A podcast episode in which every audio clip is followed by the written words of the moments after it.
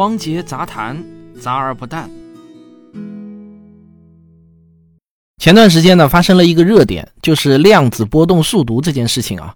大家看到如此诡异的事情，居然能够真实的在社会上发生，都觉得很不可思议。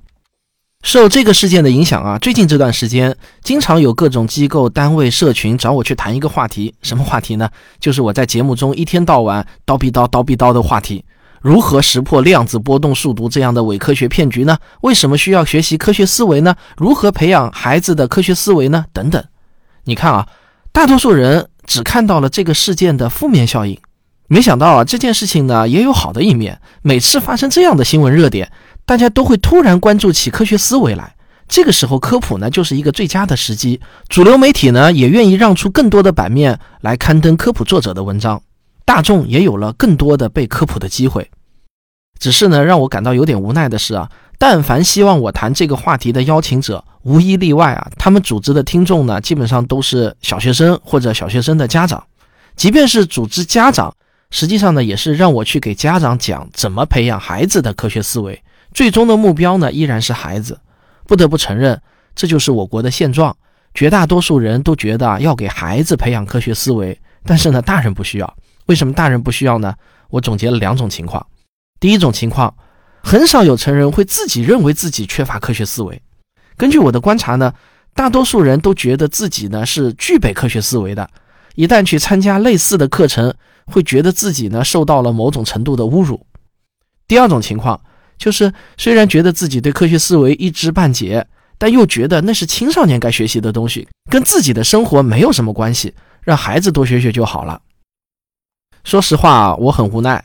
我知道我的大多数听众都知道，成人呢其实更需要科学思维，但是啊，我无力改变这种状况。我所有的努力，无非呢也是蚍蜉撼树罢了。好了，牢骚发完，回到正题，我把我过去这段时间讲的一些东西啊整理总结了一下。今天呢，我就来给大家说一说，为什么中小学生需要学习科学思维，以及如何培养科学思维。我呢，想先来总结一下青少年学习科学思维的几大好处。第一，它会让你在今后的生活中以更可靠的方式找到问题的答案，或者帮助你更好的解决问题。第二，它会让你变得与众不同。请相信我啊，这种与众不同的气质会让别人对你刮目相看的。第三呢？它不但不会让你变得特立独行，反而会让你更容易的找到志同道合、惺惺相惜的朋友，并且啊，这些朋友会有很大的概率将来成为各行各业的佼佼者。第四，它会帮助青少年不断的累积优势，你会持续不断的在原来的基础上取得进步，隔一段时间之后，这种积累起来的优势就会显得非常的突出。第五，它会让你成为一个讲道理的人。而不会被人看成是胡搅蛮缠、无理也要搅三分的人。第六，它会让你成为一个独立思考的人。独立思考的反面呢，就是人云亦云，没有自己的思想和主见。在生活中，作为孩子的家长，我也经常会被问到一个问题，就是你最希望自己的孩子长大了以后成为一个什么样的人？这个问题当然可以由无数个形容词来组成，比如什么善良啊、勇敢啊、有知识、有文化、有道德、有修养等等。但是，如果只能让我选择一个词的话，我希望我的孩子将来是一个能够独立思考的人。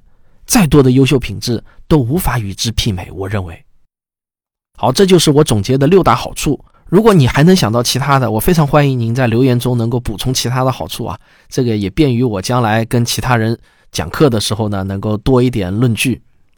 这个科学思维呢非常有用，可以说啊。人类自从有了科学思维之后，文明的发展就被大大的加速了。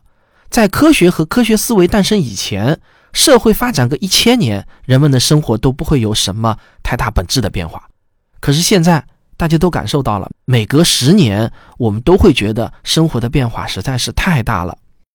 人类的技术文明在科学思维的引导下，简直呢就像是爆炸一样。你要知道啊。生活在我们现在这样一个时代，很可能是我们整个人类文明历史上绝无仅有的一段历史。大多数人都不知道的是，科学思维其实呢很晚很晚才有。科学启蒙大约是在两千多年前的古希腊时期，后来呢中断了一千五百多年，一直要到四五百年前的文艺复兴时期才重新回归。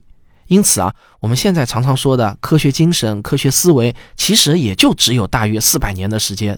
说出来呢，可能很多人都不一定信。科学诞生到现在，其实只有四百年左右的时间。在四百年前，别说中国人没有科学思维，全世界的人那都没有。那为什么会出现的这么晚呢？因为科学思维其实啊是违背人一出生下来的正常思维的。科学思维要求人不要相信直觉，不要相信自己的感觉和经验，哪怕你自己的感觉和经验有多么的真切，也不能完全相信。那要相信什么呢？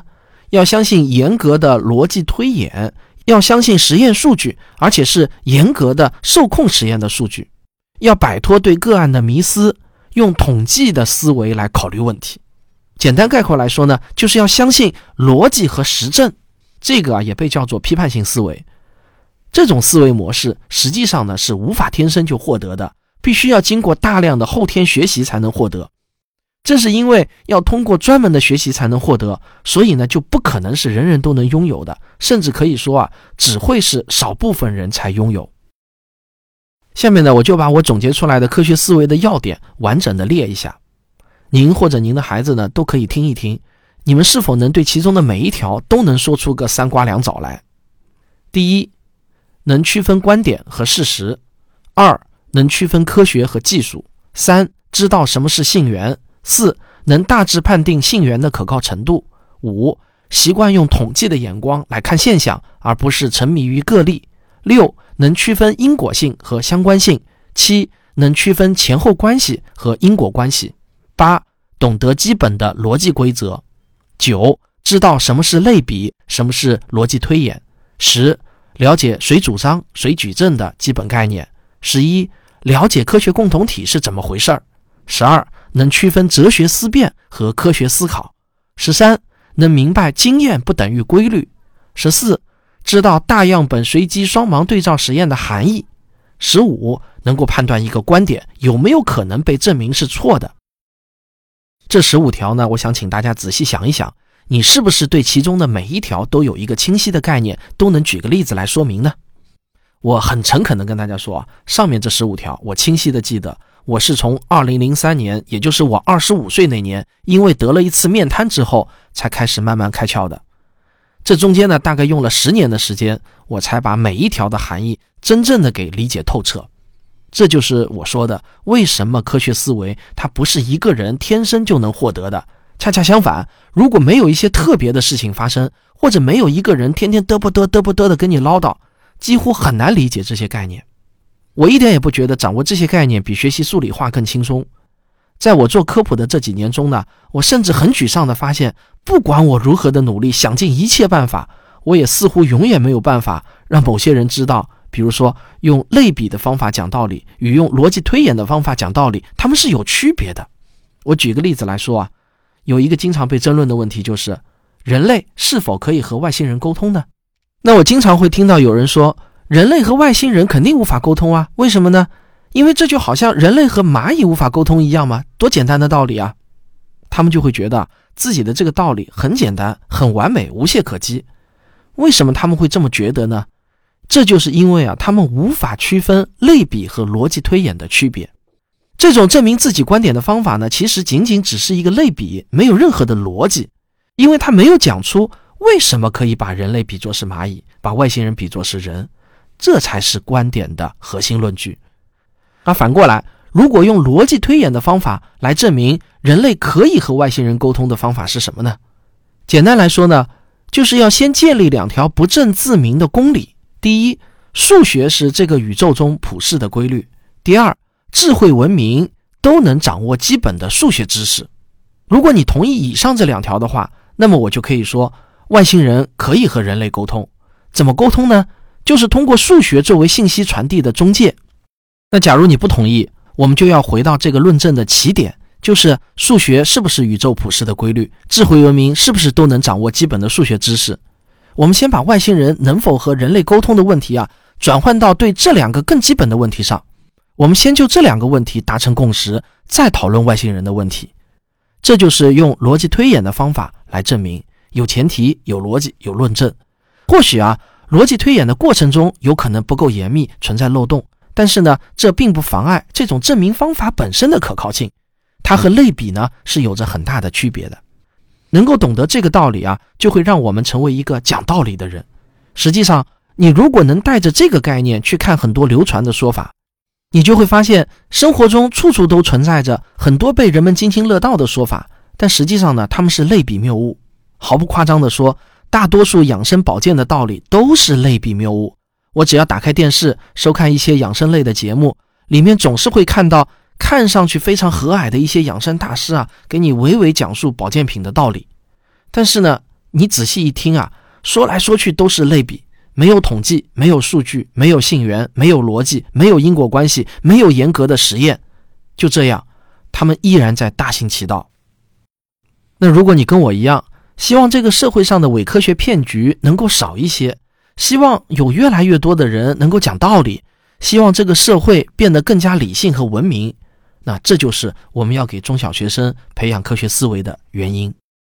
一个人拥有科学思维，改变的是他自己的人生；而一群人拥有科学思维，改变的是中华民族的未来。好，下一个问题就是中小学生如何培养科学思维呢？根据我这几年职业做科普的实践经验。我认为最有效的方式呢，就是给孩子讲科学史，而不是单纯的给他讲科学知识，或者呢回答他的十万个为什么。因为所有的孩子几乎都有一个特点，就是他们会对故事更感兴趣。其实不仅是孩子，成人也一样，区别只是在于成人呢还可以靠自觉来强迫自己用更高效的方式吸收知识，但是孩子有孩子的天性，你很难按住孩子的头。他们的注意力不以你的意志为转移的，所以啊，培养青少年的科学思维就不能操之过急，一定要把道理融入到故事中。而科学史故事呢，则是科学思维最好的载体，因为科学思维本身就是一代又一代的科学家们总结出来的智慧精华。科学家们追寻真相的过程，就是对科学思维最好的诠释了。在讲故事的过程中，我们只需要稍加总结、稍加点拨，那就足够了。在我的众多节目中呢，我自己认为啊，《星空的琴弦》和《宇宙自然生命简史》这两个系列呢，是最适合来培养青少年科学思维的两个系列节目。这些节目呢，都是由一个一个的故事串联起来的，而这些故事本身呢，都很有意思，充满了跌宕起伏的戏剧性情节。真实历史中的很多意外和巧合，我相信啊，连最优秀的编剧他们都想不到。对于青少年来说呢？可以看的视频版肯定呢，又会比只能听的音频版更有吸引力。所以呢，过去的这一年中，我们科学声音团队呢，花费了大量的人力物力，把这两个节目啊做成了视频版。目前，《星空的琴弦》呢已经做完了二十集，《宇宙自然生命简史》呢则做完了五十集。实测下来啊，视频版对青少年的吸引力与纯音频版相比呢，那是要高一个数量级的。只有那些天生对科学非常感兴趣的孩子才会喜欢听音频版的科学故事。我发现，甚至像我女儿这样的，从小就受我的熏陶，但说实话呢，她也没有很强的动力主动去听我的音频节目，也都是七零八落的听，从来呢就没有完整的听完我的一个系列专辑。但是自从视频版出来以后呢，她一下子就变得兴趣极大了，很快就看完了全部的节目。好，这就是今天的汪杰杂谈，感谢大家的收听。最后啊，请再听我打一个小广告。现在呢，正是一年一度的双十一期间，几乎所有的专辑啊，都在以十一块一毛一的价格进行促销。这差不多呢是平时的三到四折。一年呢就这么一次机会，欢迎大家关注科学声音的微信公号，在菜单中呢，你就可以看到双十一的选项。广告念完，咱们下期再见。